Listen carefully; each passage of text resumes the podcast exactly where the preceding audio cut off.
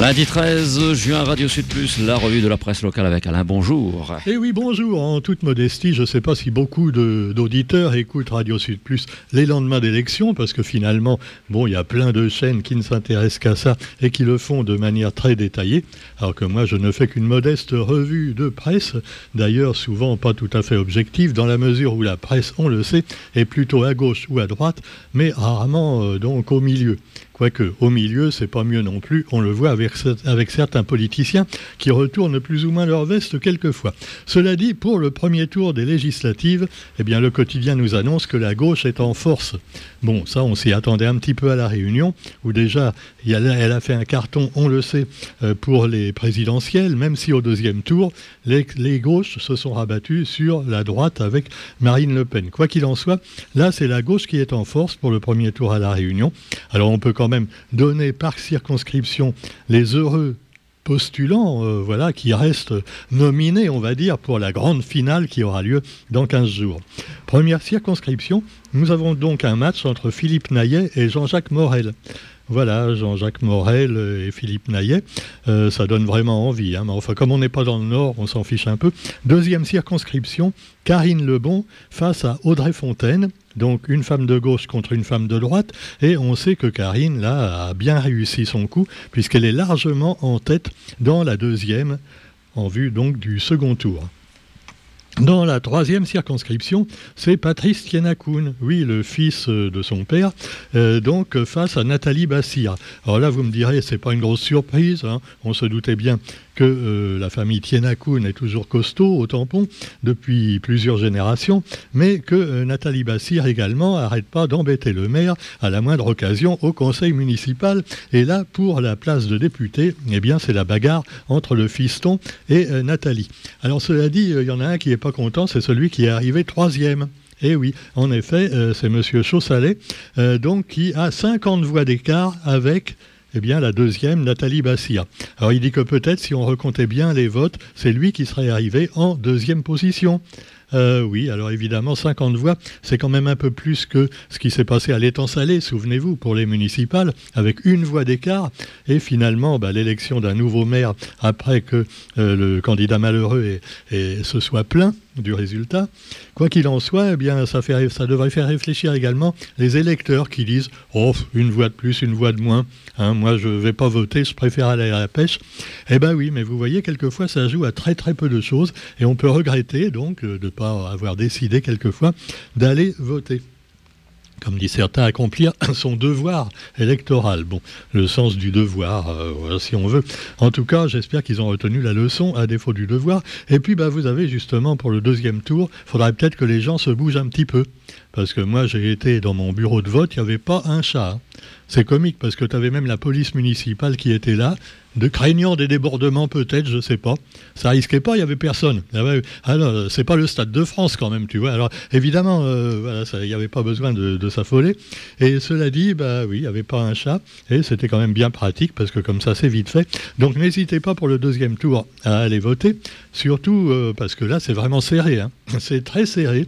En effet, si on regarde les, résultats au niveau de la métropole, de l'Hexagone, eh bien, c'est vraiment moitié-moitié. Alors qu'aux Antilles ou dans les dom-toms en général, en général, on a plutôt voté à gauche, eh bien, c'est moitié-moitié, NUPES et la, marche de, Jupiter. Les deux sont vraiment au coude à coude donc pour ce deuxième tour, avec évidemment le, reste de la droite et de la gauche qui ne sont pas alliés, par exemple Force ouvrière, le Front National, tout ça, mais de quel côté vont-ils se mettre? Et la question qu'on se pose aussi chez les observateurs, c'est de quel côté va se mettre Emmanuel Macron? Parce que finalement, c'est compliqué, depuis le temps qu'il nous dit qu'il est ni de droite ni de gauche, ou même qu'il est socialiste, euh, on, peut, on peut se poser des questions, et euh, finalement, les gens ne sont plus tellement dupes, et ils deviennent nupes. Ah ben oui, alors vu que oui, jeu de mots, je sais. Alors, cela dit, euh, la NUPES, de, alors l'autre, il se voit vraiment évidemment Premier ministre déjà, Robespierre.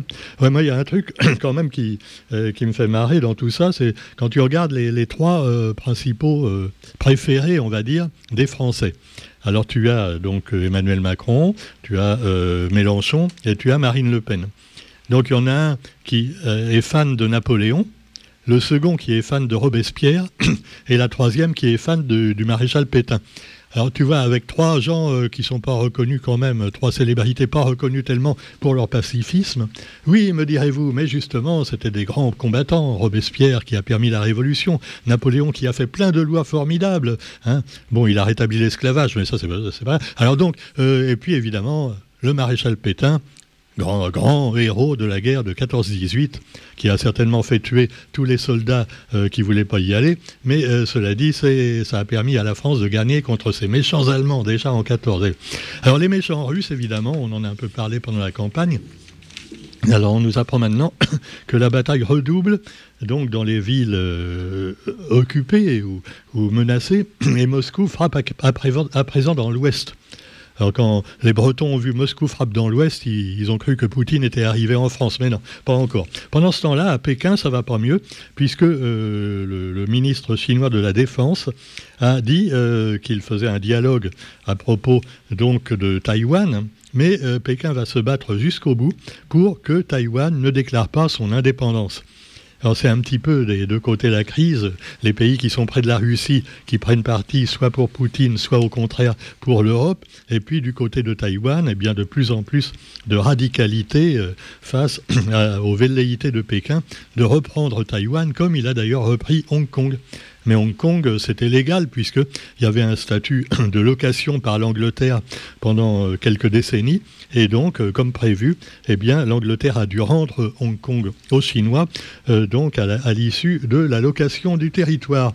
Par contre, pour Taïwan, c'est Taïwan, le, gouvernement de Taïwan lui-même qui a fait sécession et qui, et qui n'a jamais été chinois depuis l'avènement de Mao Tse-tung dans la grande Chine continentale. Donc euh, bah là aussi, il y a des risques de guerre que ce soit en Chine ou à Moscou. Et alors évidemment, c'est un argument électoral pour nos hommes politiques et femmes politiques Hein, en métropole en particulier, où évidemment les partisans d'Emmanuel Macron disent, vous voyez, euh, c'est ce qu'a dit Madame Borne, hein, vous savez, la bonne sœur qui est première ministre. Donc oui, euh, vous savez, si, vous votez pour le Nupes et pour le euh, Robespierre, là, et eh ben après, lui, il va être copain avec Poutine, et il y aura à Moscou les troupes russes qui vont arriver à Paris et violer les femmes et tuer les enfants. Ouais, c'est. Elle l'a pas dit comme ça, mais elle le pense très fort. Donc évidemment, sans parler évidemment de la crise économique. Ah, sans l'Europe, nous ne sommes rien. Hein. Ah, c'est clair. Hein. S'il n'y a plus d'Europe, on crève de faim. Alors voilà l'avis donc de, Macron et de ses ministres, mais ce n'est pas évidemment l'avis de Jean-Luc Mélenchon et de la gauche qui justement ne veut pas forcément se retirer de l'Europe, mais faire une autre Europe un peu plus humaine et un peu moins banquière. Quoi qu'il en soit, eh bien, pour revenir à la Réunion, vous allez me dire, si vous avez bien suivi, que je m'étais arrêté à la troisième circonscription. Ah bah oui, c'est vrai. Alors faut pas oublier les autres. Saint-Pierre, ah Saint-Pierre, avec Emmeline Kerbidi face à David Lorion. David Lorion qui a perdu des points hein, par rapport aux, précédentes élections. Lui, c'est un ancien combattant, on peut le dire, de la droite traditionnelle. Emeline Kerbidi qui arrive pour la France insoumise et qui finalement ne refuse de se soumettre aux dictates donc euh, voilà des autres. Alors euh, donc pour l'instant elle est en tête euh, face à David Lorion. Dans la cinquième il n'y a pas de surprise, c'était deux de gauche. Hein. Alors as deux divers gauche, Jean-Hugues Ratenon face à Ridouane Issa. Alors Jean-Hugues Ratenon qui est largement en tête face à un autre élu de gauche, enfin candidat de gauche. Dans la sixième, nous avons Frédéric Maillot et Alexandre Laikancheong. Alors ils ont un point commun, tu vois les deux, c'est que tu regardes la photo, euh, regardez leur photo sur les journaux, on dirait que c'est une pub pour un salon de coiffure ou pour un barbier. Non mais c'est vrai, c'est vrai. Non mais euh, à part ça, on les connaissait pas. Ils viennent d'arriver, Frédéric et Alexandre. Bah, je sais même plus qui est à gauche ou à droite. Apparemment, ils doivent être tous les deux de gauche. Hein. Ils ont ils ont pas des têtes à être quand même banquiers, tu vois. Ah non, tu vois pas des banquiers comme ça. Hein. Ah non, non, non, non, sinon, ça inspire pas confiance. Hein. Pour être banquier, il faut avoir les cheveux courts, euh, pas de barbe, de préférence une cravate, euh, voilà, oui. Hein. Bref, moi, j'ai pas confiance aux gens qui ont des cravates, d'ailleurs, c'est le contraire, tu vois. Ces gens-là me font pas du tout confiance. La cravate cache souvent le manque de cœur. Bon, c'est une autre histoire. Alors, vous avez dans la septième, ça, c'est là que c'est plus rigolo, je trouve, la septième. Alors, c'est un petit peu comme dans la troisième. Hein. Vous avez Patrice Tienakoun, donc, qui veut venger son père, euh, même si celui-ci est revenu à la mairie. Il aurait bien voulu quand même peut-être aller plus loin, du temps de Didier Robert, tout ça.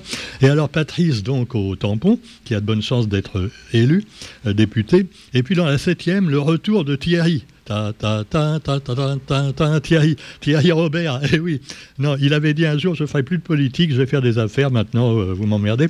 Eh ben, il revient. Hein, il est revenu. Faut jamais croire ce que dit un homme politique, tu vois. Non, parce que il revient, c'est pour ses électeurs qu'il revient, parce qu'il aime la population, il aime les gens. Et alors la meilleure, c'est qu'il est quand même en tête hein, euh, dans la septième. Euh, moi, une fois, j'ai rencontré son frère. Euh, un petit peu très sympa aussi, son frère, hein, comme lui. Il te voit, il te tutoie quasiment tout de suite. ça va, il te met la main sur l'épaule. Ça rappelle quelqu'un qu'on connaît aussi bien, euh, non loin de chez nous, hein, Roger. Et, ouais, ouais. et alors donc, ces gens-là, ils savent te manipuler, c'est formidable. Donc Thierry, euh, apparemment. Et puis l'autre, c'est Perceval Gaillard. Alors je chantais Thierry Lafronde, mais il y a aussi Perceval Gaillard. C'est très, je dirais pas moyenâgeux, plutôt chevaleresque, hein, chevaleresque, voilà. Perceval Gaillard, avec un nom comme ça, quand même, il a réussi à faire pas mal de voix. Je crois que les gens ont voté, ils ne connaissent pas, mais ils ont dit un mec qui s'appelle Perceval et Gaillard, tu vois, c'est double raison de voter pour lui. Mais malgré tout, il n'a pas réussi à entamer la confiance en Didier, en Thierry Robert, Thierry Robert, qui revient. Attendez, rigolez pas, parce qu'un jour Didier va revenir aussi. Hein. Ah ouais, vous pouvez être sûr.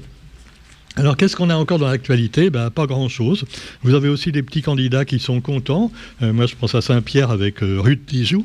Euh, voilà, Ruth Dijoux qui a quand même réalisé un score pas trop mal pour un petit candidat, une petite candidate.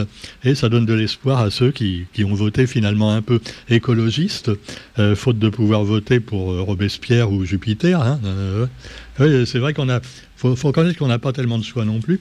Alors, quoi qu'il en soit, eh bien, on vous souhaite quand même une bonne journée. À part ça, dans l'actualité, il n'y a que du sport, et en particulier du foot. Mais comme j'y connais rien en foot, vous me direz qu'en politique non plus. Là. Ah, je suis juste électeur, hein, mais enfin bon. Euh, mais c'est compréhensible parce que comment voulez-vous vous y retrouver, tu vois? Les hommes politiques et les femmes politiques, c'est un peu comme euh, les, grands champions de foot. Pour gagner un peu plus de pognon, ils sont prêts à changer d'équipe quelquefois. Allez, bonne journée à tous et à demain. Salut.